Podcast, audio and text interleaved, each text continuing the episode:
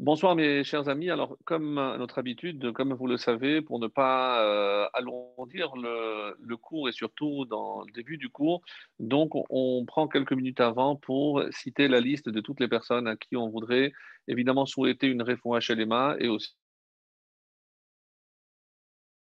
voudrais euh, consacrer donc le cours pour la réfoua chez Lema de Françoise Assor qui va, de, qui va se faire opérer dans deux jours et on espère véritablement que tout se passera dans les meilleures conditions. Et comme je le disais juste avant de commencer ce cours, euh, normalement les sept jours de notre cher Gabriel Eric Ini euh, sont déjà passés, c'était le lundi matin mais pour des raisons techniques, donc euh, on, se rendra euh, au cimetière demain matin et donc je voudrais évidemment lui dédier aussi euh, ce cours pour l'élévation de son âme. Donc notre cher Gabriel Eric Ini qui nous a quittés voilà à peine une dizaine de jours. Voilà et on va commencer tout de suite donc un cours j'espère aussi passionnant que les précédents, une paracha extrêmement riche et véritablement, chaque fois on se dit la même chose. Il y a tellement de thèmes à aborder dans une paracha comme celle-ci que pour nous, euh, quand je parle nous, les, rabbins, on parle les orateurs, les commentateurs de Paracha, on, a tellement de choix, tellement de possibilités qu'il est très très difficile de condenser même en un peu plus d'une heure. Je sais que dernièrement, j'ai un petit peu abusé de votre gentillesse et de votre attention en atteignant presque une heure et demie et même en dépassant.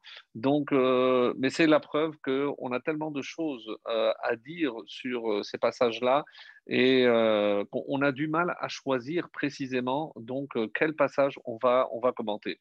Donc on va faire comme à notre habitude une petite introduction, on va soulever quelques questions et par la suite donc on va dans le développement apporter quelques réponses euh, et j'espère aussi passionnantes que que vous attendez.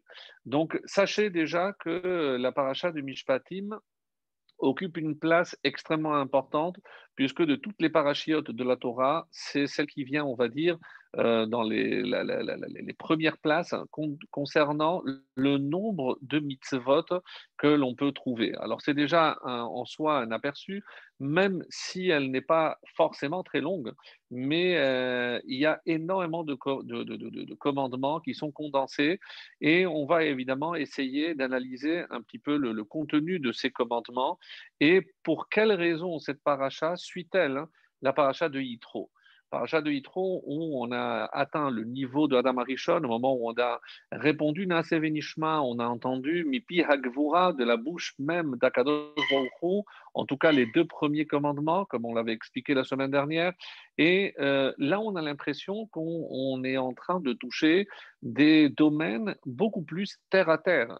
Donc, il sera question de commerce, il sera question de dommages, il sera question d'esclaves. Donc, on est un petit peu, je ne dirais pas déçu, mais en tout cas étonné de voir cette chute vertigineuse au quotidien dans notre quotidien, notre vie routinière. Et juste pour que vous ayez un aperçu, donc, je vous ai euh, donné euh, le nombre de mitzvot des euh, parachiotes qui contiennent le plus grand nombre, et pour vous prouver que Mishpatim occupe une très bonne place. Alors, peut-être pas la, médaille de bronze, mais en tout cas, elle, suit de, très près. C'est une répartition qui est faite par le Sefer HaChinour, et le Sefer HaChinour, je rappelle, donc, qui a répertorié toutes les mitzvot par paracha jusqu'à atteindre le chiffre évidemment bien connu de 613. Donc, euh, euh, il y a certaines éditions où à la fin, on, a rapporté le Sefer Achinour et il introduit, voilà, cette paracha contient tant de mitzvot positifs, tant de mitzvot négatifs, et puis après, il les détaille. Donc, c'est vraiment très riche. Et euh, voilà ce qu'il en ressort. La paracha la, qui contient le plus grand nombre de mitzvot est la paracha de Kitetse, dans Devarim avec 74. Je mélange positif et négatif. La paracha de Emor, donc dans Vayikra, 63 commandements, donc ce qui, est énorme. Ensuite, on revient à Devarim, dans la paracha de Re'e, il y a 55. Ensuite, la paracha de Mishpatim, la nôtre, avec 53 commandements, et Kedoshim, aussi dans Vayikra, avec 51. Donc après, voilà, c'est pour les plus grands nombres. Donc c'est dire si euh, dans Mishpatim, il y a véritablement un contenu extrêmement riche. Alors, simplement pour essayer de situer cette paracha, et ça va évidemment être euh, le sujet d'une controverse, puisque vous savez qu'il y a un midrash qui est beaucoup plus versé sur la halacha que sur la Haggadah. Je précise, la halacha, c'est euh, concernant le quotidien, comment il faut apprendre de tel ou tel passage de la Torah au niveau de la halacha, du comportement, alors que la Haggadah, ce sont évidemment des histoires qui complètent ce que euh, la Torah ne nous révèle pas forcément. Et concernant donc le, livre de, de Shemot, il y a ce qu'on appelle la Mechilta. Vous verrez, si vous regardez de près le commentaire de Rashi, entre parenthèses, il cite souvent ses sources et il y a notamment donc ce passage de la Mechilta. Et euh, de quoi va-t-il être question? C'est savoir tout simplement, c'est une question très simple. Donc, toutes ces mitzvot qui ont été dit, on a dit qu'il y a 53 euh, mitzvot dans la paracha de Mishpatim, on voulait simplement savoir à quel moment ces commandements ont été donnés à Moshe pour qu'il nous les transmette. Et pourquoi ça pose un problème? Parce que si je dis que le 6 Sivan, le jour où on a reçu les dix commandements, donc le temps que Moshe, le lendemain, va remonter pour écouter pendant 40 jours toute l'explicitation, donc la loi orale, donc à quel moment Est-ce que c'est avant? Est-ce que c'est après? Et si c'est après, alors comment on va retrouver à la fin de la paracha de Mishpatim la suite de Yitro, puisque Yitro, je vous rappelle, donc se termine sur euh, les dix commandements, et on va voir dans la paracha de Mishpatim à la fin où il est question que Moshe va monter, donc on est le lendemain, c'est comme si Mishpatim venait entre le, moment de Matan Torah et pour que se situer donc entre le début de Yitro et la fin qui aurait dû être Yitro vient donc s'insérer la paracha de Mishpatim. Alors d'abord, pourquoi c'était tellement important? Pourquoi ça ne pouvait pas attendre dans Kitetse, puisqu'il y aura 74 mitzvot dans Kitetse? Quelle, était l'urgence de préciser toutes ces mitzvot ici, à ce moment-là? Donc ça, c'est par rapport à la question, on va dire, sur le pshat sur euh, l'aspect le, plus simple de la, de la paracha, donc une question peut-être technique, mais qui évidemment a forcément euh, des répercussions sur euh, non seulement euh, le comportement, mais aussi sur ce qu'on appelle le moussard, l'éthique. La Torah, évidemment, a un but éducatif et pas simplement une, une, série de halachot que je dois forcément accomplir sans comprendre. D'ailleurs, euh, en parlant précisément de ce point, tout le monde sait que le mérite qu'on a eu pour recevoir la Torah, c'est parce qu'on a répondu Naase Venishma. Mais si vous regardez dans la paracha de Yitro, il n'y a pas cette réponse. La réponse de Naase Venishma se trouve à la fin de notre paracha de Mishpatim. Donc c'est vrai qu'à force toujours de répéter la même chose, donc c'est grâce à Naaseh Venishma qu'on a reçu la Torah. Oui, mais il se trouve que Naaseh Venishma se trouvera ici dans Mishpatim et non pas dans Yitro. Alors ça c'est pour euh, bien bien montrer, et je pense que dans un premier temps, on va déjà aborder un premier enseignement. Pour quelles raisons était il indispensable? Donc, même si je ne réponds pas tout de suite à quel moment ça a été donné, parce que vous allez voir qu'il y a même dans la Mechilta une controverse qui va rejaillir sur deux avis les plus importants, celui de Rashi et celui de Ramban Nachmanide. Donc, chacun va suivre évidemment un des avis avec quelques euh, conséquences, bien entendu. Mais avant toute chose, je pense que dès euh, le début, cette paracha nous étonne par son côté, on va dire, très humain. On rentre véritablement dans les détails. C'est comme si la Torah descendait dans le marché pour s'occuper et se préoccuper comment on va procéder à telle ou telle euh, euh, manière de, de faire le commerce. Parce que, et c'est ça peut-être le plus important, où la Torah n'est pas à se prononcer. Et ça, je pense que dans un premier temps, c'est indispensable de se dire que la Torah n'est pas gardée dans une armoire, la Torah n'est pas à pratiquer à l'intérieur de nos lieux de culte. Non, la Torah se préoccupe de notre vie aussi bien à la maison, aussi bien à l'extérieur, aussi bien au travail, aussi bien Tout, il n'y a pas un moment où il n'y a pas évidemment une recommandation de la Torah dans tel ou tel domaine. Et ça, c'est extrêmement important dans un premier temps pour qu'on se dise que euh, ce n'est pas de la religion. La majorité des commandements que l'on va trouver dans la paracha de Mishpatim, c'est Ben Adam Lachavero entre l'homme et son prochain. Et c'est pour ça que déjà, je voudrais, euh, pour éclairer tout ce qui va suivre, donc euh, peut-être donc ce, ce, premier verset assez étonnant où il est dit Ve'el et voici les ordonnances, les statuts, euh, Asher Tassim Lifnehem, que tu placeras devant eux. Devant eux, donc tout le monde comprend que c'est devant les Israël. Alors, ce qui est un peu étonnant, c'est la formulation les, que tu enseigneras, que tu édicteras, mais que ça veut dire placer? On a l'impression que je prends et je mets devant. Tassim. Donc le verbe a euh, ici, on va dire, euh, une place qui n'est pas vraiment, vraiment justifiée, une utilisation qui n'est pas justifiée.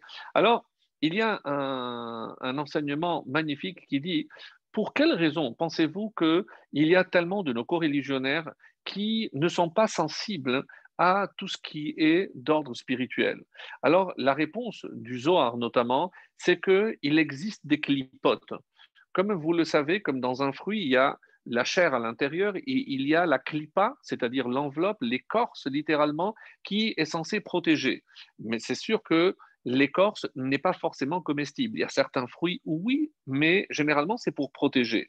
Chez l'homme, il faut savoir que il y a ce qu'on appelle les clipotes, c'est les forces qui empêchent un message d'atteindre l'homme. Et comment j'ai créé ces écorces, ces, euh, on va dire, ces, barrières qui empêchent, eh ben, c'est évidemment par mon comportement et par mes actions.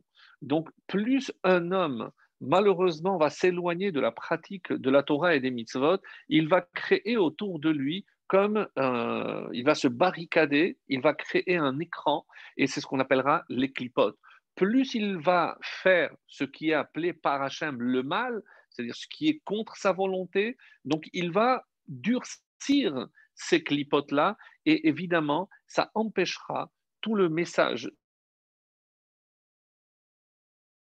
ramollir cet écran et on va aujourd'hui essayer de voir Comment je peux venir à bout de cet écran pour permettre à des paroles de Torah? La preuve, c'est que je peux parler à 30, 40, 50 personnes dans un cours de Torah, mais évidemment, chacun vient avec une écoute différente. Pourquoi? Par rapport au cœur. Même si mes paroles, en tout cas, je l'essaye, sortent du cœur pour qu'elles pour puissent pénétrer dans le vôtre, mais il est évident que chacun vient avec un passif, avec des préoccupations, avec des idées. Peut-être on n'a pas la capacité en, fin de journée de se concentrer comme on aurait voulu pour véritablement faire en sorte que chaque parole puisse pénétrer dans mon cœur et le rendre beaucoup plus euh, tendre, en tout cas en chair, comme euh, dira le prophète c'est transformer un cœur de pierre en cœur de chair. Et alors, comment je, vais faire pour une personne qui malheureusement est euh, insensible? Alors, je ne peux pas forcer. Une chose est certaine, c'est que plus je vais forcer, plus je vais obtenir l'effet contraire. Alors, quel est ici le conseil? C'est de proposer.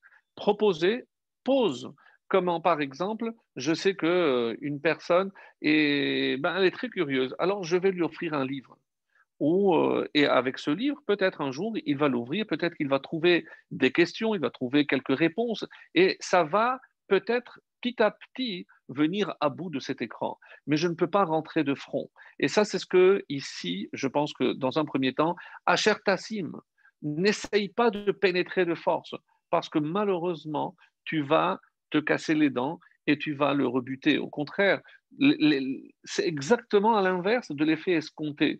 Plus je vais forcer quelqu'un, c'est comme dans l'éducation, donc Asher Tassim Lifnehem, tu poses devant eux et qu'ils viendront se servir quand ils seront prêts.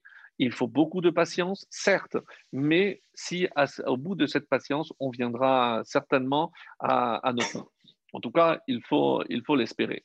Alors, ça, c'est une première explication. Attention, toutes les lois que tu vas lire dans cette paracha de Mishpatim, il faut les placer avant. Alors, dans un premier commentaire que Rashi va citer au nom de la Mechilta, il dira pourquoi on ne dit pas Ele Hamishpatim, voici les statuts, on dit Ve'ele. Le Vav, hein, donc et voici, si on devait traduire, c'est pour relier à ce qui précède. C'est-à-dire, attention, ne te dis pas il y a le Sinaï, ce qui est le plus important, c'est ce qu'on a reçu, je suis l'Éternel, ton Dieu. Là, il fallait vraiment toute la mise en scène, les, éclairs, les tonnerres, la fumée. Donc, et là, on va parler de choses simples. Alors, oui, peut-être ce sont des choses simples, mais attention, parce que même si ce sont des, choses simples, il faut savoir qu'elles ont une place prépondérante. Donc, ne te dis pas, euh, ah, il y a les mitzvot du Sinaï et il y a les autres. De la même façon que les précédentes viennent du Sinaï, celles-ci viennent aussi du Sinaï. C'est-à-dire qu'elles sont au moins aussi importantes.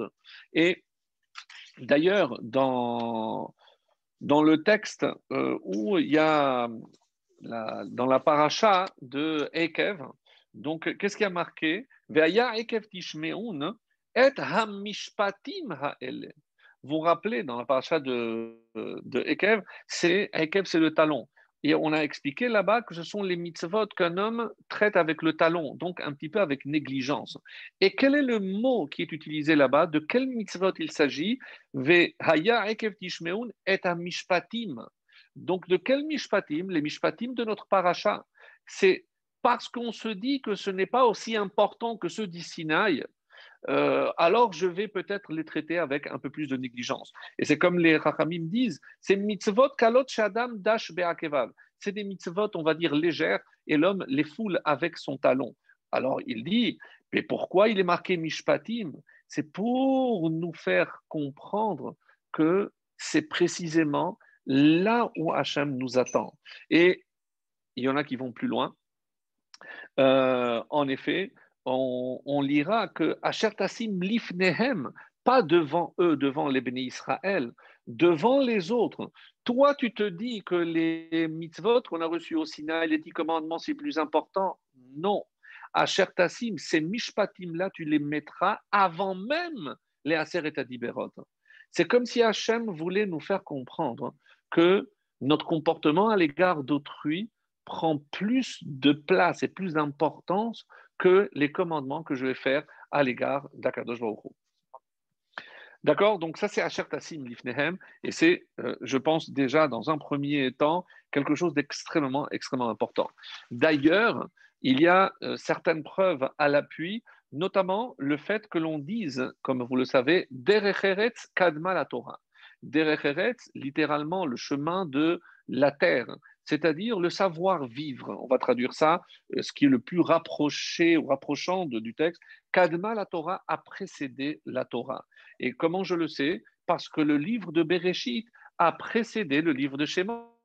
Et je suis en train de dire ici que si je mets l'Ifnehem avant, c'est pour que je retienne la leçon. Pourquoi Hachem a euh, rapporté tout le livre de Bereshit? Et il y a une introduction magnifique du Netziv de Vologine, appelé Sefer HaYashar. Pourquoi? Parce que on dit comme ça, c'est rapporté, Amar bar Abba Amar Yochanan, Sefer Avraham, Yitzhak et Yaakov. Et pourquoi le, livre de Bereshit s'appelle Sefer HaYashar C'est le livre d'Avraham, Yitzhak et Yaakov. Et alors, chez Nikreu Yesharim. Et eux, ont été appelés les hommes droits. Et comment je le sais? Quand Bilham a souhaité, ta mot nafshi, mot yesharim, et que je puisse mourir comme la mort de ses droits. Et de qui, à qui il fait allusion, c'est euh, justement à Abraham, Isaac et Jacob. Ce texte est tiré de Avodazara 25a.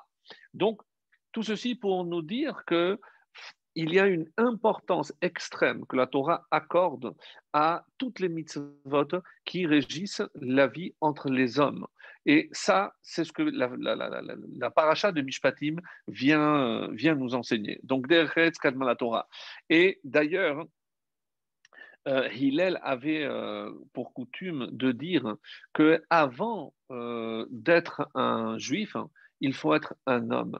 Et après seulement, tu dois être un Ben Torah. quelqu'un qui incarne la Torah. Et d'où, il euh, se base pour affirmer une chose pareille? Alors, il dit, euh, il dit comme ça, c'est rapporté que Chaviv Adam Shenivra Betzelem, c'est dans Pirkei Avot, Maxime Teper au chapitre 3, euh, la Mishnah 18. Chaviv Adam Shenivra Betzelem, il est précieux l'homme hein, parce que il a été créé à l'image de Dieu. Donc Adam, donc d'abord on commence par Adam. Chavivin Israël Banim Lamakom. Ils sont aussi précieux, Israël, parce qu'ils sont appelés les enfants pour Hachem. Donc d'abord Adam, ensuite Israël. Chavivin Israël Lahem Kelichemda. Et ils sont encore plus précieux. Pourquoi? Parce qu'il leur a été donné un objet, un Kelichemda, un objet précieux, c'est la Torah.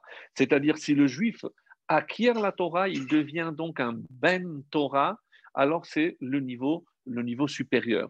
Mais on doit d'abord Adam, donc le Derech ensuite Israël, et ensuite seulement euh, un Ben Torah. Donc, dans cet ordre-là, d'après l'enseignement euh, de, de. Alors, euh, il y a également un enseignement qui fait un parallèle entre notre paracha et les dix commandements. Donc c'est assez technique, mais c'est très intéressant. Donc le Ramban, le Kliyakar, Abrabanel, donc essaye de faire une comparaison. Donc je ne vais pas rentrer forcément dans tout le détail, mais pourquoi on a commencé cette paracha avec les, lois du Eved? Parce que justement, on a parlé avant toute chose de euh, Anochi Hashem Lokecha Eretz Mitzrayim mi bet avadim. Donc, on parle maintenant d'un cas où moi aussi j'ai l'obligation de libérer un esclave. Donc, pour faire un parallèle. Et euh, Abravanel va encore plus loin et il dit, même si je compare par rapport au commandement où je ne dois pas tuer. Pourquoi? Parce que si j'empêche un esclave de sortir au moment où il doit sortir et que je le laisse esclave toute sa vie, c'est comme un meurtre. Et donc, il va encore plus loin pour, encore une fois, continuer à faire ce parallèle entre notre paracha et les dix commandements. Et euh, le, le, Rav euh, Shimshon Raphaël Hirsch apporte une touche un peu plus philosophique donc à cette paracha et il nous dira quelque chose de magnifique en disant alors je ne vous lis pas le texte parce qu'il est très long mais je, je vous le résume euh, succinctement donc il dit que cette paracha parle finalement des droits de l'homme donc on n'a pas attendu, nous, euh, que d'autres le fassent. Si on sait interpréter cette paracha, il s'agit des droits de l'homme. Mais elle est accompagnée aussi des devoirs de l'homme. Donc je ne viens pas uniquement avec des droits, mais il y a aussi tous les devoirs. Si j'ai causé du tort, j'ai causé un dommage, donc j'ai un devoir de réparer ce dommage, donc dans quelle mesure je suis responsable. Et sachez que toutes ces lois qui composent dans, le Talmud, plus de quatre tomes. C'est ce qu'on appelle les babotes, les, trois portes. La première porte, Baba Kama, la porte intermédiaire, Baba Metzia et Baba Batra, la dernière porte, et Sanhedrin aussi, puisque c'est lié. Eh ben, ces quatre tomes sont basés uniquement sur euh, le, texte de notre paracha. Donc, c'est dire si un contenu exceptionnel. Alors, il dit, donc, c'est les devoirs aussi, aussi, bien que les droits. Et dans quel but? Quelle est la recherche? Qu'est-ce qu'on recherche donc à travers ces lois? Et il dit, ben, atteindre Hatzedek, donc les ekronotes, c'est quoi les essentiels, les points essentiels? Hatzedek ve'aenoshiyut, c'est-à-dire la justice et l'humanité. Faire de nous des humains qui sont capables de vivre les uns avec les autres en faisant régner la justice. Et c'est pour ça que ce nom de Mishpat englobe aussi Mishpat, comme vous le savez, c'est euh, un jugement. Alors, il, euh, est dit aussi, euh, pour, rapporter donc un enseignement très intéressant, c'est au sujet d'un verset qui dit L'ifnehem, une autre, une autre explication, c'est devant les Juifs. Lorsque tu auras un différent, il faut aller évidemment devant un tribunal composé de Juifs, c'est-à-dire un tribunal rabbinique. Parce que dans la vie de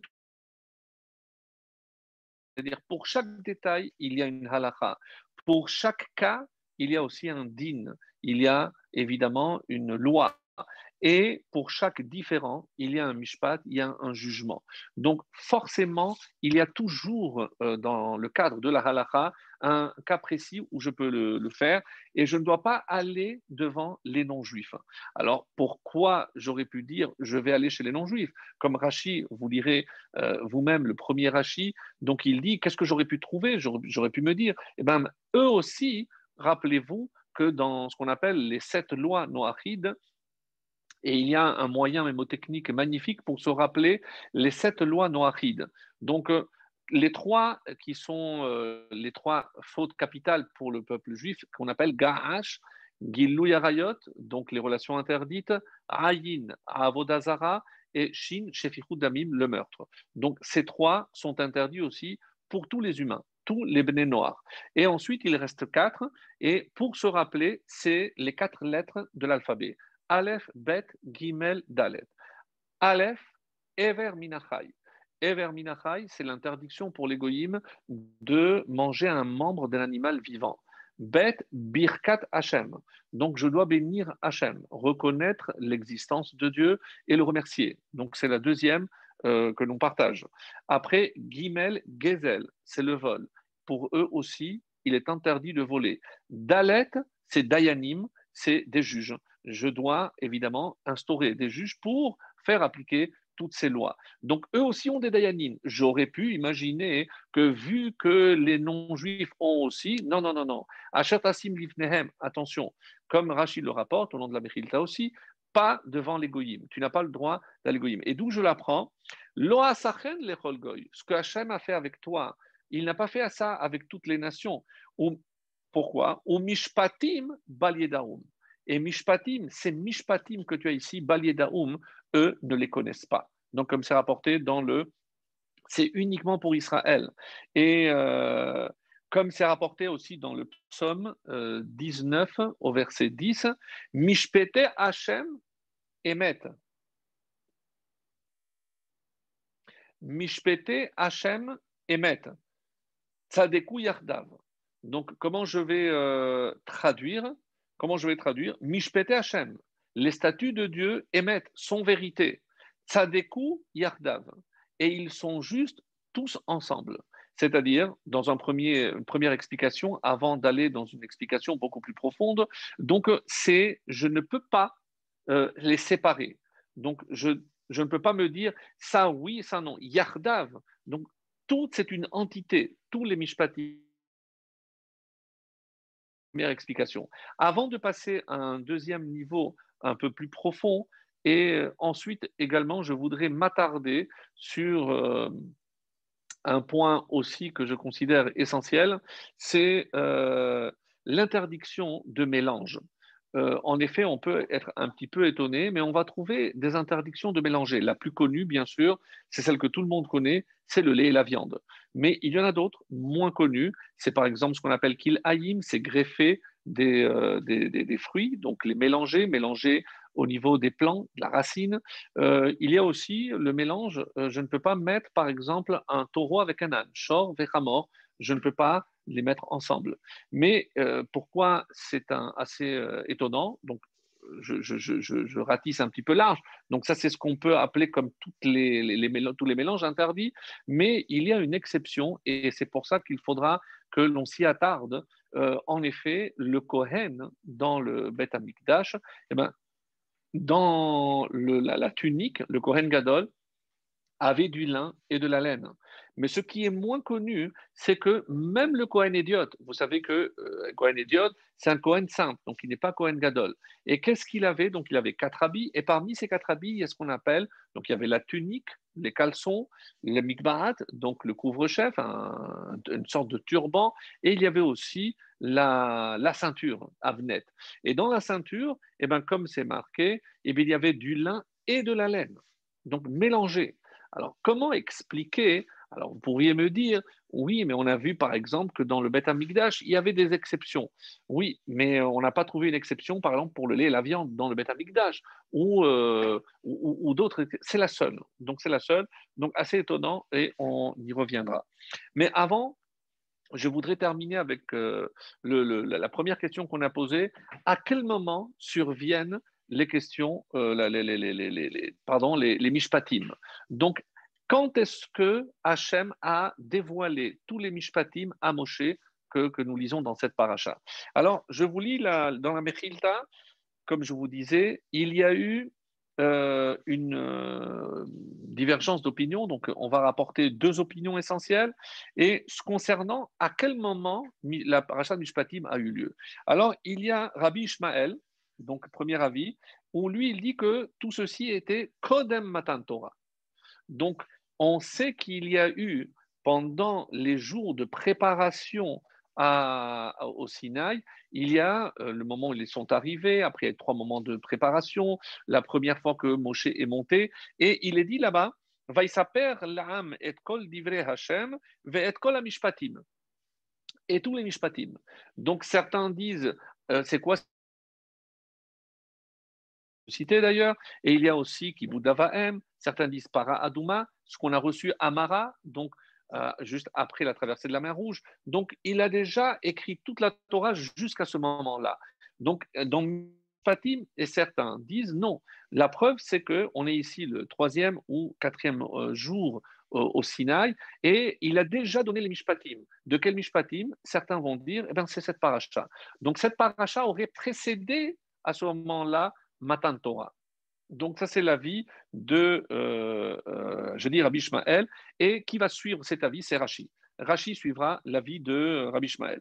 Et Rabbi Yossi ben Yehuda, donc un deuxième avis dans la Mechilta, Sover Sheadevarim Naasu Bobayom, c'est-à-dire Leachar Matan Torah. Donc le 6 Sivan, dès qu'on a promulgué les dix commandements, tout de suite après, on a enchaîné Ve'ele Mishpatim. Donc sans transition aucune, donc le jour même de Matan Torah, on a reçu les, euh, les, dix commandements, ce qui est extraordinaire, parce qu'on ne savait pas, on a du mal à imaginer que ce jour était tellement chargé, tellement intense.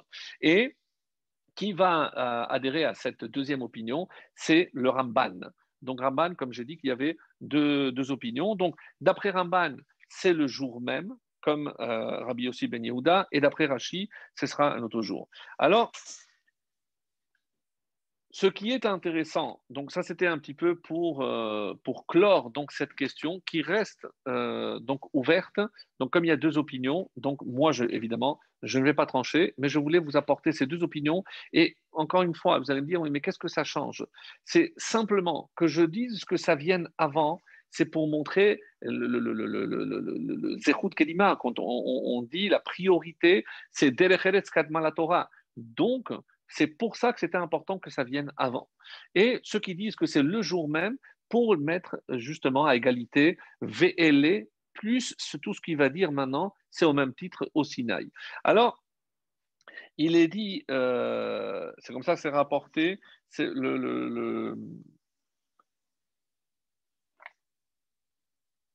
comme ça, c'est dit, c'est au nom du rabbi de Kotsk. Voilà, je cherchais le Admour de Kotsk qui dit, il est écrit Ale Behar Hashem, qui euh, montera à la montagne de Dieu. Une allusion donc à Matan Torah.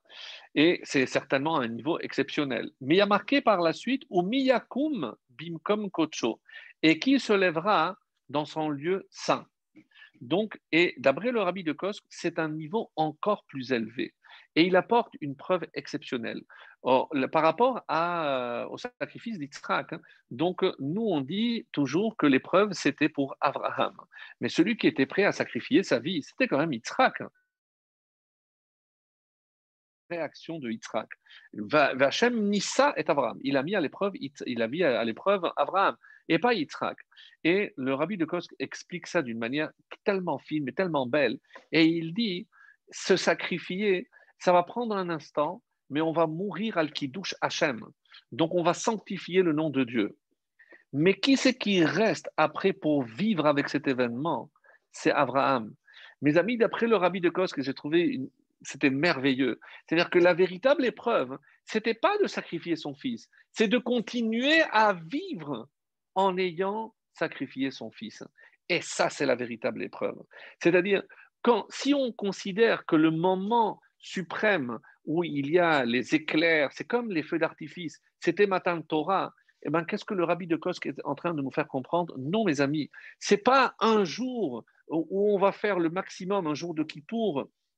D'ailleurs, dans la paracha, il y a un verset, euh, c'est pas très gentil de ma part, mais euh, je, voulais vraiment le partager avec vous parce que euh, c'est lorsque un propriétaire juif blesse un esclave non juif, et si jamais, c'est avec le bâton, donc il y a plein de halachot là-dessus, et si jamais Nafal Vel Mishkav, il, est allé un peu trop loin, et malheureusement, donc s'il meurt, donc il sera passible de la peine de mort, mais on dit que si euh, il a, ça dépend après, si c'est avec le bâton, si c'est avec une pierre, même s'il survit un an, comme c'est pas avec une pierre, c'est dans un dans un élan euh, de, méchanceté, d'agressivité, de cruauté. Donc, même s'il survit quelques jours, même jusqu'à un an, il sera, s'il meurt suite à ses blessures, il sera aussi jugé à mort. Donc, euh, mais on dit si oyom oyomaim loyukam. Donc, si il, euh, il a tenu un jour ou deux, alors loyukam, à ce moment-là, donc non, il, sera, il sera libre. Pourquoi? Ki ça, c'est le verset qui dit, parce que finalement, c'est son bien. Donc, euh, c'est lui qui va perdre. Si jamais il va mourir par la suite, c'est lui le, plus grand perdant, donc le propriétaire qui va avoir de la main-d'œuvre partir en fumée. Alors, quand je disais euh, cette notion de servir Dieu dans une euphorie, alors, oyom, oyomaim, il y a une explication. quel serait le jour où la majorité des Juifs, oui, sont capables de servir Dieu? Yom, c'est bien sûr Yom Kippour. Yomaïm, et quand est-ce qu'il y a deux jours C'est bien sûr Rosh Hashanah, Loyukam. Donc, ne, ne viens pas sous prétexte que tu as servi Dieu un jour ou deux, qui casse porou. Même si ce jour-là, tu vas faire de gros dons, tu vas pour acquitter ta conscience, aller au-delà, tu vas dire, moi, je suis capable tu crois que tu vas soudoyer Dieu, Kasporu, mais c'est son argent à lui. Donc, qu'est-ce que, à qui tu lui donnes? Donc, c'était juste pour revenir sur cette, euh, ce, verset avec une interprétation un peu originale. Donc, je reviens à ce que je disais, et euh, toujours avec le, rabbi de Kotsk, qui, en se basant sur un pasouk aussi de notre paracha, euh, chapitre 22, le verset 30, donc il dit kodesh li et vous serez pour moi des hommes de sainteté. C'est ce que Hachem cherche. Et alors, eh, il rapporte un, un pasouk. Euh, pourquoi? Parce que c'est vrai que moi, je ne cherche pas des anges. Donc, quand j'ai dit Hashamaim, Shamaim Lachem, j'ai dit le ciel est à Hachem. Mais la terre, il a donné aux hommes. Pourquoi Hachem donne la terre aux hommes Pour qu'ils en fassent un ciel? Et j'ai trouvé cette, cette phrase tellement belle. C'est qu'est-ce que Hachem attend de l'homme? Pas être des anges. Parce qu'au moment où on était au Sinaï, on était comparé aux anges. Mais lui, qu'est-ce qu'il veut Hachem? Qu'on soit supérieur aux anges. C'est qu'on soit au quotidien, qu'on soit des hommes capables de cette sainteté. Et c'est pour ça, Miyakum, donc, qui est capable, comme disait le, le, verset, Miyakum bimkom kocho. Donc, à la place où euh, se tient sa sainteté. Et c'est lorsque un homme se comporte avec cette sainteté, pas le jour de Kippour, pas que Rosh Hashanah, mais dans son quotidien, c'est ce que Hachem attend de nous. Et c'est pour ça peut-être cet appel de la paracha de Mishpatim, c'est pour qu'on soit des Anashim Kedoshim, des hommes saints, pas des anges. Pourquoi Parce qu'Hachem aurait pu dire des anges, j'en ai beaucoup déjà. Moi, ce que je veux, c'est des anges en bas, c'est-à-dire des hommes qui sont capables de sainteté. Et comment ben, C'est ce que, d'ailleurs, c'est comme ça que c'est rapporté dans Baba Kama, puisqu'on l'a cité. Raïman Debae, les quelqu'un qui veut atteindre un haut niveau de piété, de chassidoute, les Kayem Mile Donc, il doit accomplir Nezikin, tous les dommages, c'est-à-dire tout ce qui est écrit dans la paracha de Mishpatim. Donc, je n'attends pas de vous, encore une fois, que vous soyez des saints sur la montagne, non, mais ici sur terre. Donc, transformer la terre en ciel, je pense que c'est un des buts ici du, du peuple juif. Donc, ça, c'était dans un premier temps. Et on va maintenant, euh, si vous le voulez bien, aborder euh, une autre approche que je trouve aussi, pardon,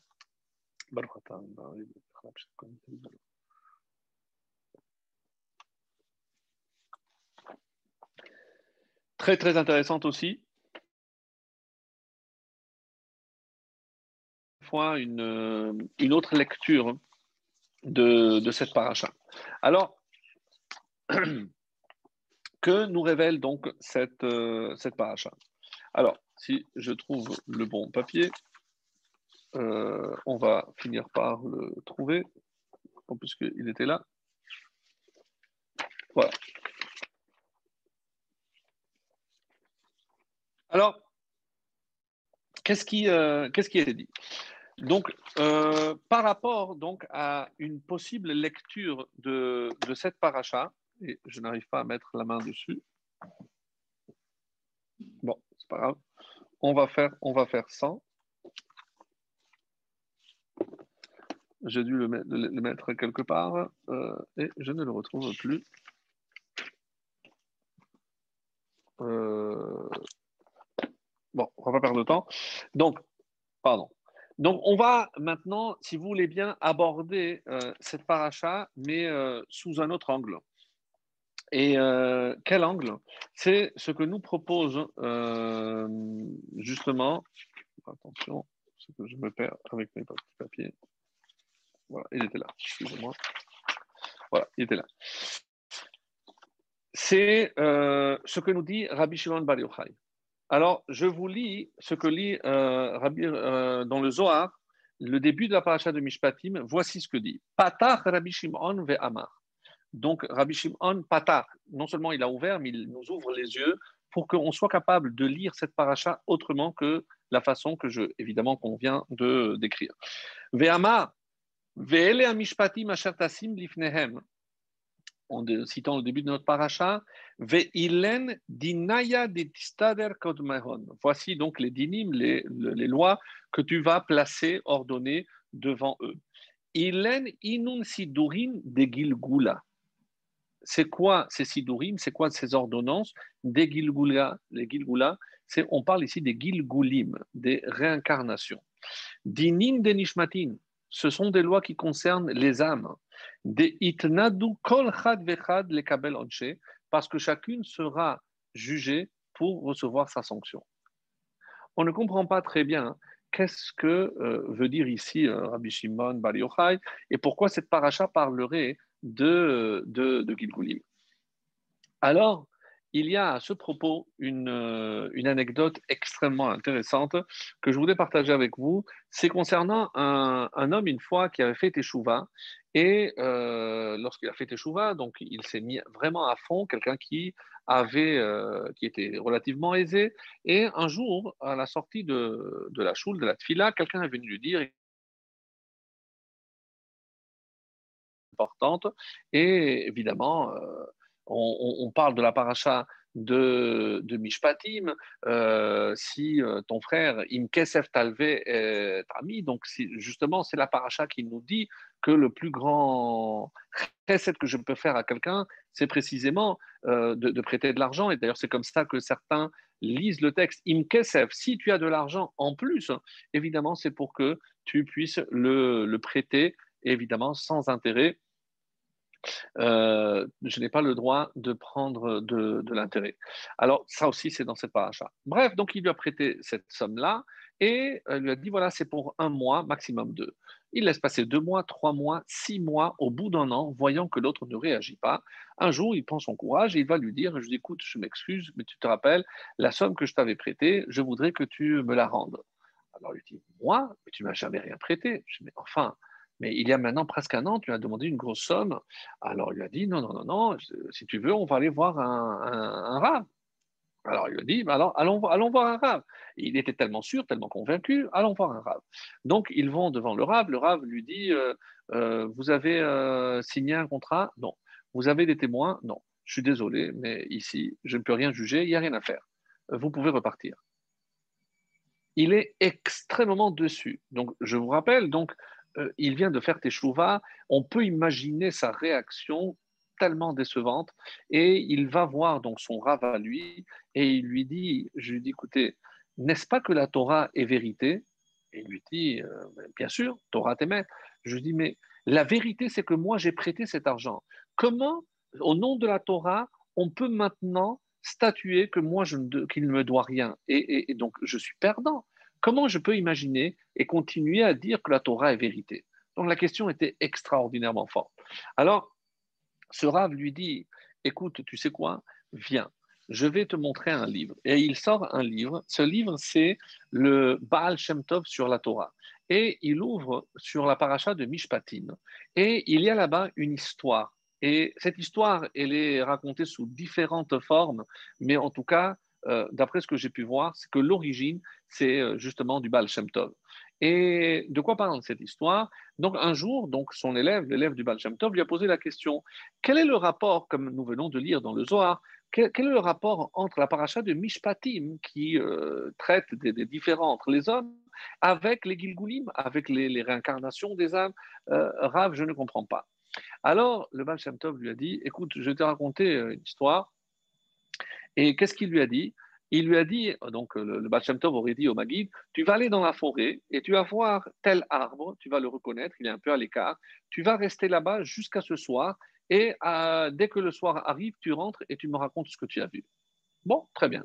Il s'installe donc euh, à l'ombre, il regarde ce qui se passe et il voit à un moment donné un cavalier arriver. Et cavalier, il s'installe à côté de cet arbre justement parce qu'il y avait une petite euh, source, donc il se désaltère, il s'allonge, il enlève son porte-monnaie bien chargé, il le met à côté. Une fois qu'il se lève, il ramasse ses affaires, il s'en va et il se constate avec stupéfaction qu'il avait laissé cette, euh, euh, ce porte-monnaie, cette bourse au, pied de l'arbre. Donc il n'intervient pas et il attend. Quelques instants plus tard, arrive un deuxième voyageur, il s'installe et il aperçoit donc cette bourse, il l'ouvre, il voit qu'elle est bien chargée, il la récupère, il se désaltère et il prend la route.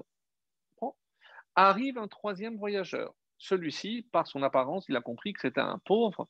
Et euh, comme euh, c'était un arbre où il y avait beaucoup d'ombre, il s'est reposé là-bas. Et sur ces entrefaits arrive le premier, le cavalier. Il arrive et il voit donc le pauvre allongé à l'endroit où il avait perdu son, sa bourse. Et il lui dit, tu es là, est-ce que c'est toi qui as pris euh, mon argent? Il dit Non, moi je t'ai rien pris. Et tu mens, il prend sa cravache et il commence à le tabasser, à le tabasser. Il le fouille, effectivement, il ne trouve rien et il repart.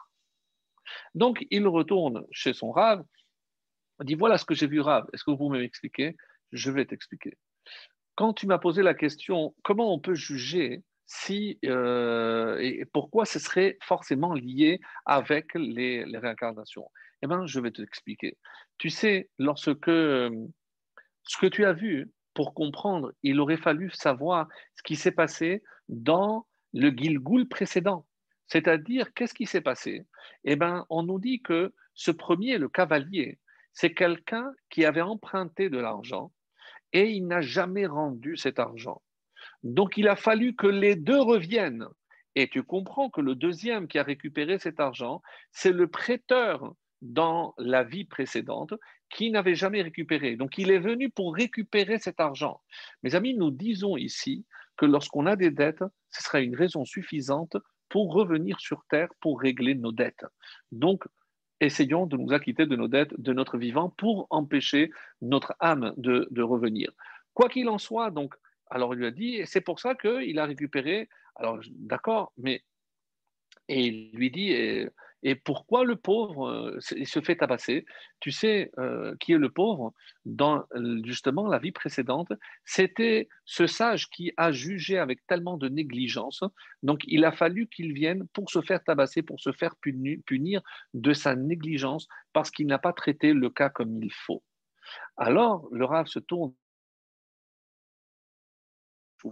le dit, tu as compris maintenant pourquoi, même si à tes yeux, dans ce qui apparaît de visible, eh bien, il n'y a pas de justice. Sache une chose, les mishpatim sont liés parce que tout est lié à des choses qu'on ne comprend pas, parce qu'on n'a pas la vision de ce qui a précédé. Donc, comme lorsque on dit euh, la question éternelle, mais lorsqu'il y aura la résurrection, alors est-ce que l'âme reviendra sur tous les corps? Est-ce que le dernier? Alors, c'est un Harizal euh, très clair qui dit dans Shara Gilgulim, euh, le dit que chez Neshama Yoredet Elagouf, Betor Gilgul, Lokola Neshama Bimloa Mitgalgelet. Il faut savoir, sans rentrer dans les détails parce que ça nous échappe, mais quand on dit que la l'âme revient, évidemment, ce n'est pas toute l'âme, il y a plusieurs parties. Et si on doit réparer telle ou telle faute, donc c'est cette partie qui va revenir et non pas toute la. Et la mais uniquement une part de l'âme essentielle. La reine Bisman Triatametim. Et c'est pour ça que pour Triatametim, la réponse est clairement donnée ici par le Harizal. Kol Il faudra que tous les corps se, se révèlent et se relèvent. Et chez Afalpi, chez Begufot, Shayachim, Leota Neshama, Mikol Makom, Kol Guf Yesh Baneshama, Michel Atzmo. Comme euh, chacun de ces corps a occupé une partie de cette âme, donc il faudra que tous les corps reviennent. Donc ça c'est par rapport à cette question. Il y a évidemment, comme nous le voyons euh, aussi dans, certains textes, hein, quand euh, on dit que, mais combien de fois une âme peut revenir? Donc c'est des questions assez intéressantes, même si on, on dit que normalement, elle peut revenir jusqu'à trois fois. Mais apparemment, d'après le Rizal, ça pourrait être au-delà. Oui, mais à une condition, c'est que chaque fois qu'elle descende, et elle doit réparer quelque chose. Qu'est-ce qui fait que si au bout de trois fois, eh ben, on n'a pas réparé ce pourquoi on, a, on est venu, alors on dit qu'elle peut se réincarner, nous dans des animaux, dans des chayotes, des animaux sauvages ou des animaux. Donc, il euh, faut faire très attention. Alors, nous, on a envie de dire, oui, mais comment on peut savoir quelle, faute on vient nous réparer? Eh bien, il y a comme ça des, textes assez intéressants. En tout cas, euh, Rabbi Haïm Vital, l'élève de, du Harizal, lui, euh, il, nous dit que, par exemple, si dans un autre Gilgoul, un homme ne s'est pas marié avec la femme qu'il devait, eh bien, les deux reviendront pour se marier ensemble parce qu'il y a un devoir de Pérou au bout, donc il faudra qu'ils reviennent. Alors, euh, comment il est permis de savoir euh, ce, qui nous importe? Alors, Mishechash Koshimeyuchad Leid Gaber, c'est du Chaim Vital, celui qui sent qu'il y a une difficulté particulière, hein, Leid Gaber la Vera Mesuyemet, où il a beaucoup de mal à accomplir telle ou telle mitzvah, c'est la preuve que dans son Gilgoul antérieur, hein, il a trébuché précisément sur cela. Et c'est pour ça qu'il est revenu, parce que dans sa réincarnation actuelle, c'est ce qu'il est venu réparer. Ça se trouve dans faits. Shi'ur commun, donc c'est rapporté comme ceci, à savoir donc euh, il, il, y a des réparations à faire. Comme dans Mishpatim, il y a aussi des sanctions. Il faut savoir que pour pouvoir sanctionner, Hachem veut plutôt réparer plutôt que punir. Donc ça, c'est un grand, grand principe. Et comment je peux permettre à quelqu'un de réparer? Eh ben, c'est pour ça que c'est intimement lié à tout ce qui relève de la réincarnation. Il y en a même qui disent que parfois, lorsque une femme, nous n'a pas réussi à avoir d'enfant, peut-être qu'elle est revenue pour compléter la, la réparation et avant c'était un Gilgul d'homme. Ce qui est assez curieux dans les enseignements du Harizal notamment, c'est que la majorité des Gilgulim, des, retours, des revenants, pour dire ainsi, sont des hommes. Et on comprend pourquoi, parce que l'homme a plus de commandements positifs à faire. Donc si il n'a pas fait ce qu'il avait à faire, il faudra qu'il revienne le faire. Alors que la femme, elle, est dispensée de toutes les mises qui dépendent du temps. Donc, c'est beaucoup plus rare qu'une femme revienne pour accomplir, sauf, comme on l'a dit, si elle ne s'est pas mariée avec l'homme avec lequel il devait se marier pour avoir des enfants dans ce monde. Donc, Ceci, encore une fois, pour nous permettre euh, de comprendre qu'on ne peut pas juger parce qu'on n'a pas une vue d'ensemble. Et euh, d'autres enseignements euh, assez étonnants, on dit chez Yelet Shemet, Tsahir, Haya Gilgul Shel Adam Gadol. Donc, si par exemple un enfant meurt en bas âge, c'est la preuve que c'est le Gilgul d'un homme extrêmement grand avant. Et c'est pour ça qu'il fallait qu'il termine quelque chose euh, rapidement pour, pour cela. Donc, ça, euh, évidemment, nous, on n'a pas la maîtrise de cette science-là, mais une chose est certaine, c'est qu'on ne peut pas avoir une vision d'ensemble par rapport à euh, tous ces détails. Concernant la, justice divine et comment Hachem juge son monde. Alors, sur ce point-là, oui, on pourrait, on pourrait dire d'autres choses. Donc, toujours dans Shara Gilgulim, euh, dans l'introduction, il faut que tu saches. Un homme doit accomplir les 613 commandements. On a déjà expliqué la semaine dernière qu'on n'a pas la possibilité, comment on peut le faire? Bema mais ce qui est important d'après euh, le Gilgulim, le Rizal, c'est Bema Bedibur il faut par la pensée, c'est la kavana, c'est par la parole, donc la bracha, et aussi par la Mahashava et aussi par, euh, par la, la, la, pensée. On a dit la pensée, la parole et l'action. Euh, ça, c'est par rapport donc à ce qu'on aurait pu dire euh, concernant Rabbi Chaim Vital euh, dit aussi, euh, c'est intéressant, parce que bon, si déjà on le cite, c'est que des fois, hein, euh, certains ont des peurs dans ce, dans ce monde, on, a des peurs qu'on n'explique pas. Charedim ou midvarim mesuyamim. Donc, on a des peurs, je ne parle pas de la peur du noir chez les enfants, mais même chez les adultes, on a certaines frayeurs. Et il dit, les traumas al eruim shekaru begilgulim kodmim ça peut être la conséquence de traumas qu'ils ont, ont vécu dans les euh, vies précédentes. Et c'est comme ça que c'est rapporté. Et pour terminer avec quelque chose de, dur, c'est que euh, si quelqu'un dans ce monde, bon, je vais le lire comme ça, euh, Comment on peut savoir si dans son gilgul avant c'était un, un animal?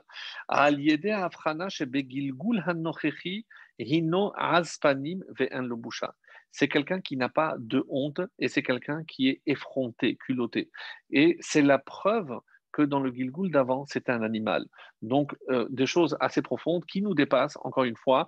Mais euh, comme je voulais qu'on ait une, une vue d'ensemble sur, euh, sur cette paracha. Donc, ça nous permet d'avoir de, euh, une autre vision. Mais j'aimerais continuer justement dans cette, euh, dans cette vision, avant d'aborder la dernière partie, sur les mélanges, comme on a dit, et expliquer le, le fait qu'au début de la paracha, donc, on est un peu étonné pour quelles raisons on parle d'abord d'esclavage. Alors, on a donné l'explication d'après Ramban, d'après Ibn Ezra, euh, par rapport au premier commandement, etc. Mais il y a une autre lecture aussi qui est très, très originale euh, et qui euh, explique peut-être de manière très, très belle tout ce début de Paracha avec les premiers versets que je vais lire et je vais interpréter d'une manière qui ne correspond pas, encore une fois, à ce qu'on peut appeler le pshat, le sens simple. Alors, kitikne eved ivri? Qui peut acquérir un eved? Donc, euh, on se dit, on connaît pour, dans quel cas on parle, etc. Mais ici, euh, un eved, c'est un esclave. Qui est le seul qui peut avoir un esclave? Évidemment, c'est Akadosh Baruch Et c'est ce qu'on a envie de lui dire. Qui tikne Eved Ivri Lorsque tu vas acquérir un Eved. Alors, si ce texte dans la tfila, qu'est-ce qu'on lit? Rappelez-vous, Yismach Moshe que Moshe se réjouisse de sa, sa part. Pourquoi? Qui Eved Ne'eman Karatalo. Et de quoi il se réjouit Moshe? Parce que Hachem l'a appelé mon serviteur. Donc le fait d'être considéré, d'ailleurs quand Hachem se, révèle à Yahushua, qu'est-ce qu'il lui dit? Moshe Avdi Maître. C'est le plus haut qualificatif que Hachem ait donné à Moshe, c'est Avdi. C'est-à-dire ici, c'est un Eved. Kitikvne Eved Ivri, tout ce qu'on souhaite, c'est atteindre ce niveau d'être ton Eved, ton, serviteur. Kitikne Eved Ivri, alors combien de, temps on va servir Dieu? On va le servir Shesh Shanim. Mais on sait très bien que Shesh Shanim, on avait déjà expliqué les années précédentes que c'était par rapport à des séphirotes, que c'est aussi, certains, certains disent, les millénaires, il y a euh, trois fois deux, 2000 ans, et donc c'est ce que va durer. Et la septième, la septième, donc c'est le septième millénaire, c'est la rentrée dans Malchut, la rentrée dans, le Shabbat, mais aussi, comme on dit, Yeme Bahem Shivaim Shana. les années de vie d'un homme sur Terre, c'est de 70 ans. Et c'est-à-dire que Sheshanim, on peut dire ici, c'est la vie d'un homme tourne autour de 6, c'est-à-dire 60 ans. 60 ans, pourquoi? Parce que la 70e année, alors on va chez vite, Yetse. Et après la septième, il quitte. Il quitte quoi? La Rochi, il, il quittera ce monde. Donc, encore une fois, une lecture qui n'est pas, le pshat. Mais on va aller plus loin. Et qu'est-ce qu'il est dit? S'il vient sans faute, il vient innocent, il partira innocent. Et alors, euh, comment je peux partir innocent? Alors, imba alishahu, pour partir et pour qu'on puisse quitter ce monde de manière propre, alors il dit ici que c'est euh, Baal Isha. Et qu'est-ce que c'est Baal Isha? Si il possède une femme, littéralement. Donc, imba alishahu veyatsea ishto immo. Donc, il quittera, mais si on est dans notre lecture de quitter ce monde avec sa femme, à quoi ça fait allusion? Alors, et c'est le roi Salomon qui va nous aider dans Michelet. Vous savez que euh, la fin de Michelet, le dernier chapitre de Michelet, c'est Eshet Chayil Mimtsa. Eshet est lié à Chayil, Chayil vaillante. Chayil, les Chachamim remarquent que la valeur numérique du mot Chayil, c'est 30, 10 et 8, c'est 48. Et 48, chez nous, c'est quelque chose que l'on connaît. Pourquoi? Parce que dans Pirkei Avot, le sixième chapitre de Pirkei Avot, la sixième Mishnah, là-bas, on nous énumère comment on acquiert la Torah. Alors, et comment la couronne de la royauté, la couronne de la prêtrise et la couronne de la Torah. Alors, c'est euh, la Mishnah qui dira que la couronne de la Torah les dépasse. Pourquoi? Parce que la couronne de la Kehuna, c'est de père en fils. C'est à partir de Aharon, donc je ne peux pas prétendre à cette Kehuna. Et euh, la Kehuna, de la, la, la Keter, la, couronne de la royauté a été donnée à David. Donc il faut être un descendant de, David forcément. Et la euh, couronne de la Torah, on nous dit à qui elle a été donnée pour la première fois Eh bien, c'est à Yehoshua. Oui, Yehoshua, parce que c'était l'élève de Moshe. Comme c'est Yehoshua qui a tout appris, et donc on voit bien que ce n'est pas son fils, et pourquoi? Justement pour nous enseigner que la Torah n'est pas un héritage. Ce n'est pas parce que j'ai acquis, moi, le Père, la Torah, que mon fils va l'acquérir automatiquement. Non, c'est pas comme la prêtrise ou comme la, royauté. Alors, regardez euh, euh, comment c'est rapporté. La Torah, elle est supérieure à la prêtrise et à la royauté. La royauté est acquise à travers 30 conditions particulières, donc qui ne sont pas forcément énumérées. La Kehuna, la prêtrise, elle est caractéristique, est caractérisée par 24 types de, donations spécifiques. Tandis que la Torah, elle l'est par le biais de 48 choses que voici. Et là, la Mishnah énumère 48 choses qui nous permettent d'acquérir la Torah. Alors, c'est quoi? C'est l'étude en profondeur, l'écoute, la maîtrise de ses lèvres, la faculté du discernement, l'appréhension, la joie, la pureté. Donc, c'est intéressant de lire. Je ne vais pas lire les 48, mais euh, trouver ici la joie, l'humilité. Sans ces, sans ces 48 choses, je ne peux pas acquérir la Torah. Donc, c'est pour ça que c'est à la fin du traité à vote la minutie avec lesquelles je, le fait d'être posé, l'étude de la Mishnah, la diminution du commerce, la diminution des plaisirs, la réduction du sommeil, diminution de discussion. Donc, il y a énormément de choses par lesquelles la Torah peut être acquise. Et alors, comment je vois que 48 est lié à Eshet Donc, qu'est-ce que je peux dire ici?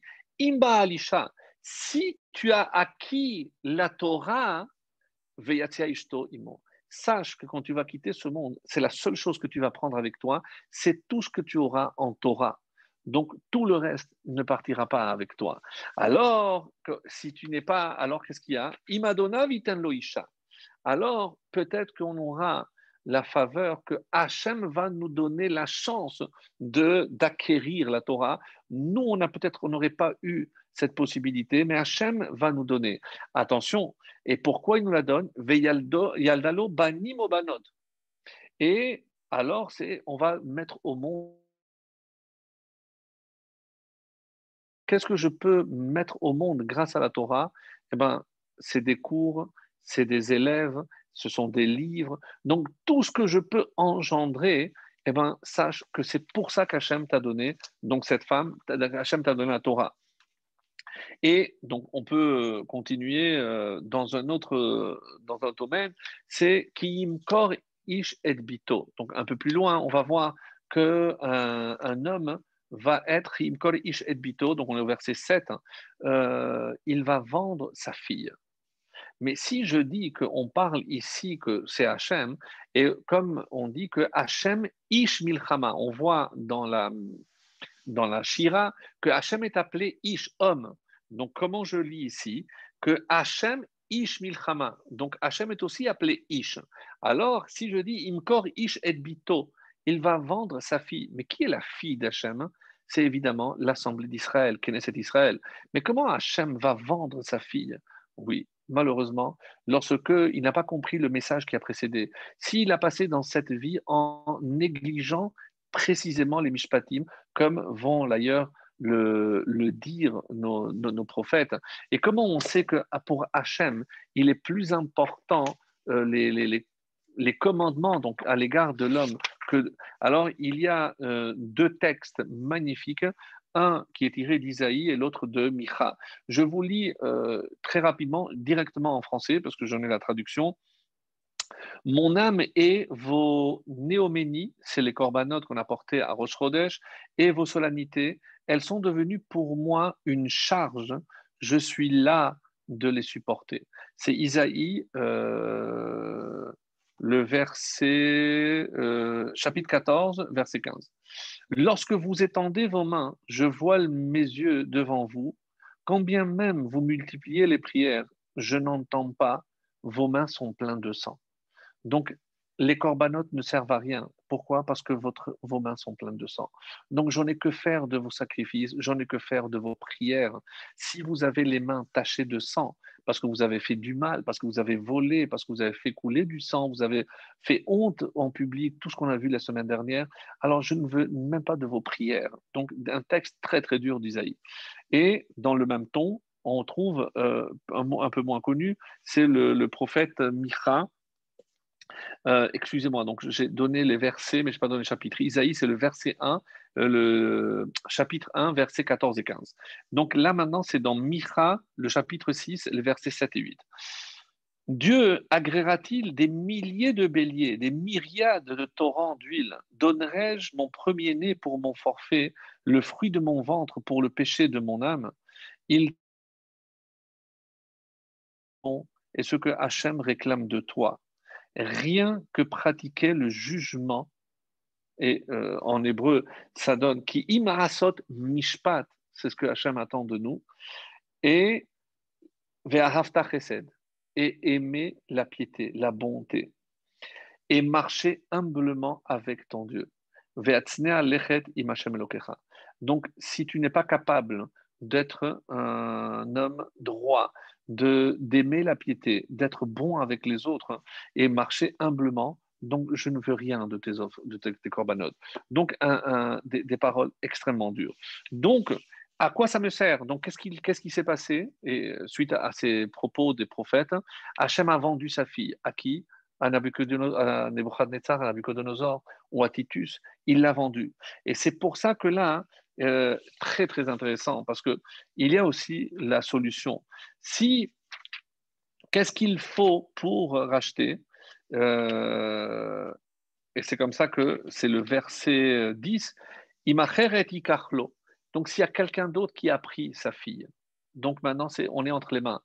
Comment on peut récupérer? Comment ah, Loïgra Hachem ne nous rejettera pas définitivement. Qu'est-ce qu'il faut Chez Era, Kesuta, Veonata? Une petite parenthèse, de ce verset, on apprend les obligations d'un mariage.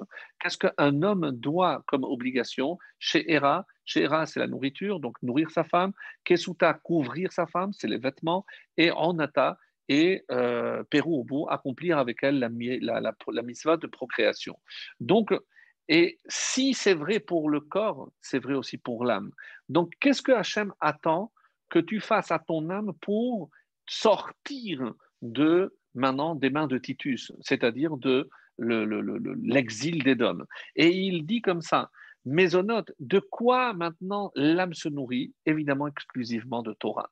Si je ne donne pas de la Torah, mes amis, très important de savoir que étudier la Torah, c'est au moins Yomam Valaila, matin et soir, consacrer au moins une heure le matin, une heure le soir, c'est le minimum que l'on puisse accorder à Hachem.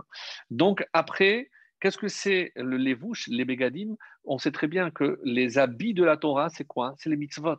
Donc, accomplir les mitzvot, c'est euh, aussi la troisième façon.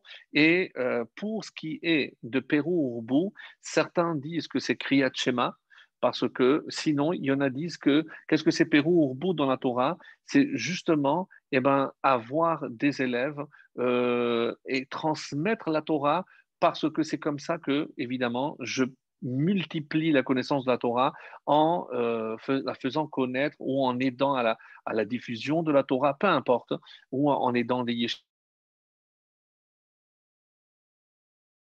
Et donc c'est pour ça qu'on dit, comme on avait dit tout à l'heure, c'est que, et comme le, le, le, le Rabbi Vital, on a lu, qu'il fallait accomplir les mitzvot au niveau de la neshama, on a dit euh, par rapport à Maasé, c'est Shar Gilgulim, sur Rizal, Maase, Dibour et Machashava. Et on dit que la Machashava, la pensée, c'est la Kavana, c'est euh, la Neshama, c'est le niveau de la Neshama. Le, Dibour, c'est le niveau de Ruach, c'est euh, par les mitzvot, et le Maase, c'est le Nefesh, c'est l'action. Et c'est comme ça que si j'arrive à réparer ces trois, eh ben, ben, je redeviendrai la fille d'Hachem et Hachem m'acceptera en, son sein. Donc, voilà un petit peu ce qu'on aurait pu dire. Donc, il y a d'autres passages, mais on n'a vraiment pas le temps pour arriver à la dernière partie que je voulais voir euh, avec vous euh, aujourd'hui.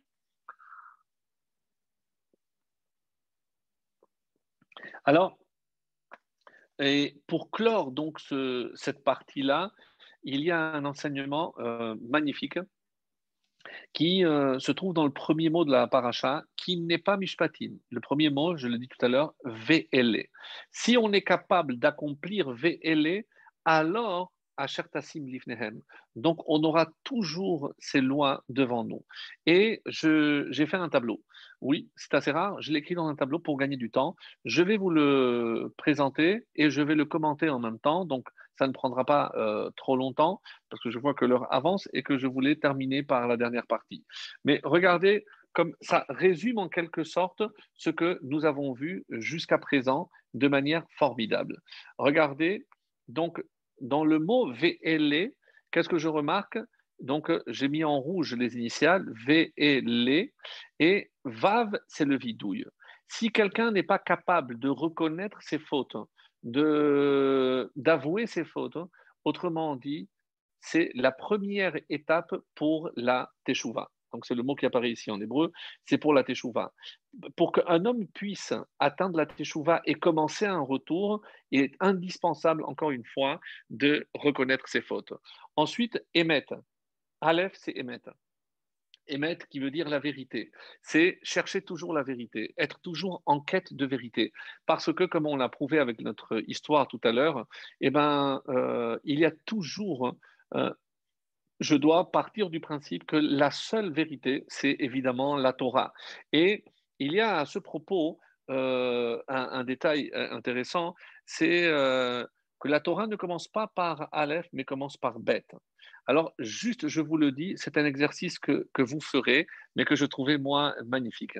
Si la, pourquoi la Torah ne commence pas par Aleph et elle commence que j'ai écrit ici, donc émettre, c'est 441. Donc 4, 4 et 1, c'est 9. Et on sait très bien que le chiffre qui exprime la vérité, c'est le 9. Tout ce que je multiplie par 9, c'est bien connu, ça donne toujours 9. Et le, chiffre qui euh, exprime le mensonge, c'est sheker. Sheker, c'est 300, 100 et 200. C'est 600. 6, 0 et 0, c'est 6. Donc 6, c'est le mensonge et 9, c'est la vérité. Alors regardez ce qui se passe chaque fois que, comme euh, aussi bien émettre que sheker, comporte toujours trois lettres. Donc je vais aller de 3 en 3. Si ça avait commencé par le Aleph, Aleph, Bet, Gimel, 1, 2 et 3, ça fait 6. C'est mensonge. Je fais la même chose. 4, 5 et 6. Ça me donne 15. 15, c'est 5 et 1, 6. C'est mensonge. Donc, et vous pouvez faire ça toutes les trois lettres de tout l'alphabet. Et c'est assez incroyable. Et maintenant que la Torah commence par bête, bête, guimel, dalet, 2, 3 et 4, ça donne 9. Donc, si je continue après en associant, en additionnant toutes les lettres, je trouverai toujours, après c'est 72, c'est 27, pardon, ça donne 7 et 2, 9, et vous pouvez faire la suite. C'est un exercice assez intéressant. Donc, la Torah a commencé par bête pour que ce soit toujours le signe de la vérité, et c'est par rapport donc à euh, la deuxième lettre de VLE, c'est la vérité. Euh, L'Amed, comme son nom l'indique, l'imoud, c'est l'étude. Quelqu'un qui ne consacre pas du temps à l'étude ne pourra jamais acquérir la Torah, c'est impossible. Et on a dit donc deux heures minimum, une heure le matin, une heure le soir. Et on termine par la lettre He. He, c'est hit doute. C'est hit doute, c'est, moi j'ai traduit par isolement. Donc c'est un c'est chercher un moment d'intimité avec Akadosh Baruch Et comme je l'ai écrit ici, donc soit par la méditation, établir un lien intime avec le Créateur, ça peut être aussi la tefila. La tefila est un moment unique et où on, s'exprime devant Akadosh Baruch Si je, je, ne sens pas cette proximité avec Hachem, je ne sentirai pas la proximité avec la Torah. Donc ça, c'était VLE. Donc c'était juste, j'ai trouvé ça très très beau et véritablement ça nous permet d'acquérir. Euh, alors il n'y a pas les 48 euh, choses indispensables, mais c'est un, très bon début. Et on arrive donc à notre conclusion pour aujourd'hui par rapport donc à par rapport à, euh, au mélange. Donc j'ai trouvé que c'était une, une, idée très très intéressante. Il y aurait tellement de choses à dire encore une fois, vraiment, et je me fais violence pour ne pas, parce que c'est. et, et Baruch Hashem, comme on a le temps maintenant, on prépare, il y, a, tellement de choses, et je dois sélectionner. C'est déjà assez, assez dense comme ça. Donc, je commençais à dire, euh, c'est vrai que quand on parle de, du, lait et de la, euh, du lait et de la viande, donc c'est considéré comme, euh, comme un, roc. Alors, il y a un commentaire très intéressant d'Abrabanel qui a vécu en Espagne, et il disait qu'en Espagne, il y avait une coutume de se réunir, tous les bergers se réunissaient deux fois par an. Euh, et il faisait donc les lois, les takanotes, etc. Et alors j'ai investigué, chez Zema Basar Bechalav. Et qu'est-ce qu'il mangeait? Il mélangeait, il faisait des plats où il mélangeait le lait avec de la viande. Et quelle viande il prenait? Au bassar agediyim, il prenait des chevreaux. Incroyable. Donc, on a dit, pour, parce qu'on on se pose souvent la question, pourquoi la Torah parle de chevreau, le petit de la chèvre, avec le lait de sa mère? Alors là, Avrabanel a une réponse extraordinaire, c'est parce que c'était concrètement ce qui existait, ce qui se faisait. Donc la Torah a utilisé un langage par rapport à des événements tels qu'ils avaient lieu, tels qu'ils se déroulaient sous leurs yeux. Ceci dit, euh, on sait très bien que dans cette interdiction, qui ne concerne, d'après la Torah, que la cuisson, l'otevachel, à aucun moment on ne parle de manger ou de tirer profit, c'est les rachamim, du fait qu'on ait répété trois fois, vont euh, déduire qu'il sera interdit aussi bien de manger, même si c'est quelqu'un d'autre qui a cuisiné, ou de tirer profit si par mégarde j'ai euh, mélangé euh, chez moi, je dois le jeter, je n'ai pas le droit de tirer profit, ni en offrant à quelqu'un, ni en donnant à un animal, je ne peux pas tirer profit, je dois l'enterrer. Alors, c'est vrai que euh, on, ne comprend pas très bien euh, pourquoi c'est comme ça. comme Rabbi Bechaye nous dit, il y a aussi un mélange au niveau du sol. C'est quoi? Lotiza karmecha Lorsque tu vas euh, se met ta vigne, ne fait pas aille des mélanges. Pour Behema, pour l'animal, il y a marqué l'otacharosh bachamor. Comme on avait dit dans l'introduction, avec un âne, tu n'as pas le droit de la bourrer. Et pour les vêtements, donc on voit le champ, les animaux et le vêtement. Et l'otilba atnez, le lin et la laine ensemble. Alors, c'est vrai qu'on ne comprend pas quelle, quelle est l'explication, pourquoi c'est comme ça. Euh. Alors, on dit c'est un décret du roi, on ne, ne, comprend pas forcément, mais on accepte parce que c'est Hachem qui nous le, qui nous le demande. Et avec l'exception que j'avais apportée concernant justement pour le, le Kohen euh, Gadol et le Kohen, où eux, oui, avaient le droit de mélanger. Alors, Évidemment qu'il existe beaucoup de réponses à cette question, euh, même si je considère que c'est un roc, c'est un décret du roi, mais assez, on les fait, nishma, mais on essaye de les comprendre aussi. Et à ce propos, donc, on a deux réponses.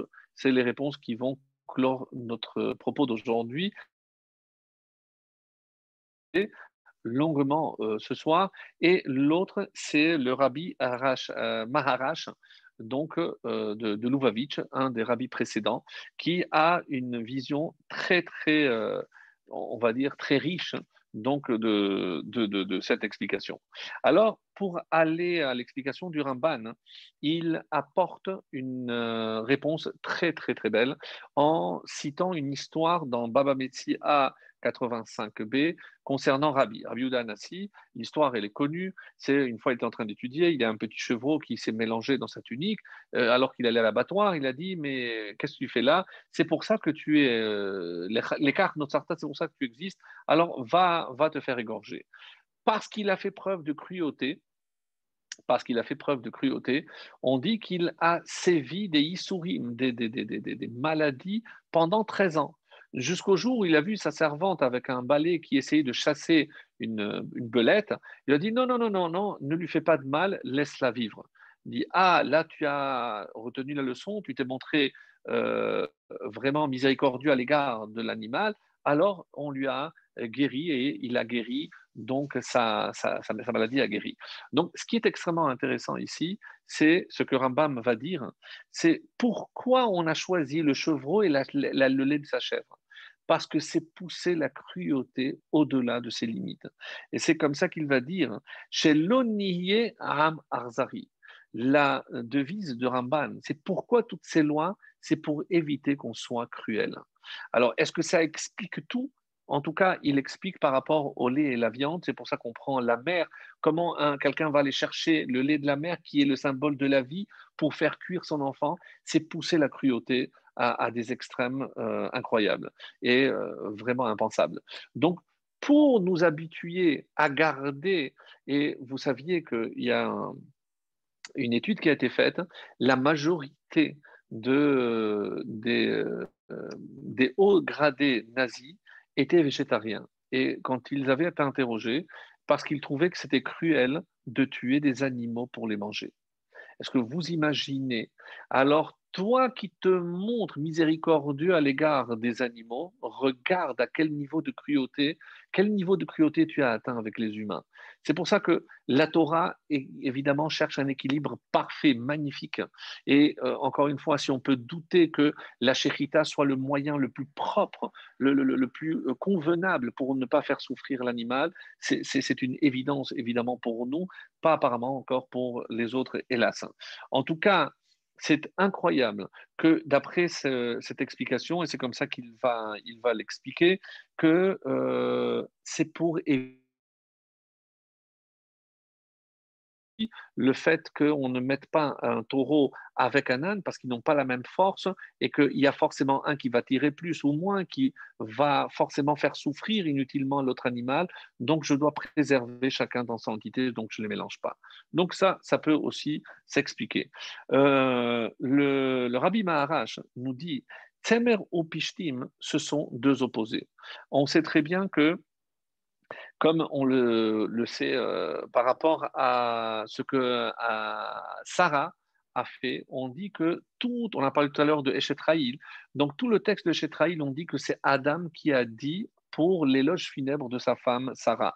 Et on, peut, on peut interpréter, ça, on le fera le moment venu, mais on dit ici Daresha Tsemerupishtim.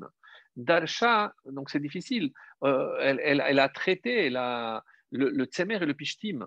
Donc, qu'est-ce qu'on dit ici? Quelle interprétation? Darsha, elle a fait l'interprétation. Elle a vu ce qui s'était passé avec la première fois qu'on a mélangé le lin à la laine, c'était Caïn et Hevel. Lorsque chacun a apporté, on sait que Caïn, qui était plus colérique, travaillait la terre, a apporté du lin, qui est aussi un peu rougeâtre, alors que Hevel, qui était au-dessus, il travaillait donc plus spirituel, il apportait la laine, le blanc. Donc vous remarquez ici que le blanc et le rouge, le lait et la viande, donc les deux couleurs sont aussi importantes. Et qu'est-ce qu'elle a interprété qu'il ne fallait pas les mélanger? Qu'est-ce qu'elle a fait? Darshat elle a tiré la conclusion et elle a séparé Yitzhak de Ishmaël. Donc ça, c'est par rapport à cette interprétation que j'ai trouvée très belle. Donc on trouve Tsemer par rapport à Sarah. Ceci dit, alors il nous rapporte l'explication euh, donc le rabbi, le dernier rabbi, et euh, pour juste traiter ce texte, il nous dit on, on sait que Caïn était maré il était coléreux, et, c'est pour ça que je ne peux pas mettre deux opposés ensemble. Je ne peux pas mélanger ce qui n'est pas euh, ce qui sont opposés. et il explique grosso modo, le blanc c'est le chesed, c'est la bonté, et le, le rouge, la viande ou le, lin, c'est le, le, c'est la rigueur. Je ne peux pas les mélanger ensemble. Si je les mélange, ça peut donner un mélange explosif. Et c'est pour ça qu'on nous dit qu'il faut garder cette séparation. Et où est-ce qu'on retrouve également la, la, distinction entre le blanc et le rouge? C'est, sans rentrer dans tous les détails, mais le fait que précisément, il y a une période où même lorsque je permet à l'homme et la femme de vivre ensemble, mais lorsque elle est nida, donc lorsqu'il y a du rouge à l'extérieur, l'homme qui lui a un, quart de le blanc, parce que comme la, la le dit, il donne tout ce qui est blanc à l'enfant, comme le liquide séminal, et elle, elle donne tout ce qui est rouge. Donc je n'ai pas de, je ne mélange pas le blanc avec le rouge. C'est l'interdiction de Nida qui découle aussi évidemment de ce que nous nous sommes en train de dire. Et ce qui est intéressant, c'est parce que c'est la vie et la mort. Et le lait, après, je peux manger de la viande, parce que après le lait, après la vie, il y a la mort, mais pas l'inverse. Après la viande, je ne peux pas prendre du lait, parce qu'après la mort, il n'y a, pas de, a pas de vie. Et j'attends 6 heures, 6 comme les 6 jours de la création, c'est un nouveau cycle, et là, j'entame un nouveau cycle, là, je peux à ce moment-là prendre aussi la viande. Donc ça, c'est une façon d'expliquer. Mais ce que le rabbi nous rapporte aussi, c'est au niveau du rabbi Bechaye qui dit Attention, parce que ici, et le mot Sha'atnez, on retrouve Satan, Az, c'est donner la force au Satan. Et quelle est la force du Satan? C'est de créer la marloquette. C'est mélanger pour que ça explose. Donc, en gros, c'est créer une séparation. Et regardez comme ça rejoint finalement tout le, leitmotiv de notre paracha qui est le vivre ensemble. Comment trouver justement des lois qui nous permettent de vivre ensemble? Eh bien, c'est à travers justement ces lois qui nous permettent de vivre ensemble. Mais dans quel cas je pourrais alors mélanger le lin et la laine? Dans le Beth Amikdash, c'est-à-dire à l'intérieur, dans la Kedusha. Et c'est comme ça qu'il rapporte, parce que quand il s'agit de Kedusha, je peux mélanger les deux parce qu'ils vont être justement, vont, vont donner quelque chose de très positif. Et où est-ce qu'on retrouve ça? Puisqu'on termine, sait Shalom Bimromav, celui qui fait la paix dans les hauteurs. Et à quoi ça fait allusion? On dit que c'est l'ange Michael qui est l'ange de l'eau et l'ange Gabriel qui est l'ange du feu. C'est Michael, l'eau, la bonté, le chesed, le feu, donc c'est le din, la rigueur, et au Shalom, donc on voit bien que les deux peuvent cohabiter. Et parce qu'ils sont proches de Dieu, ils peuvent cohabiter. Alors ici, si c'est pour servir Dieu, si c'est dans la Kedusha, alors on pourra les mettre ensemble. Voilà mes chers amis, très très bonne soirée à tous.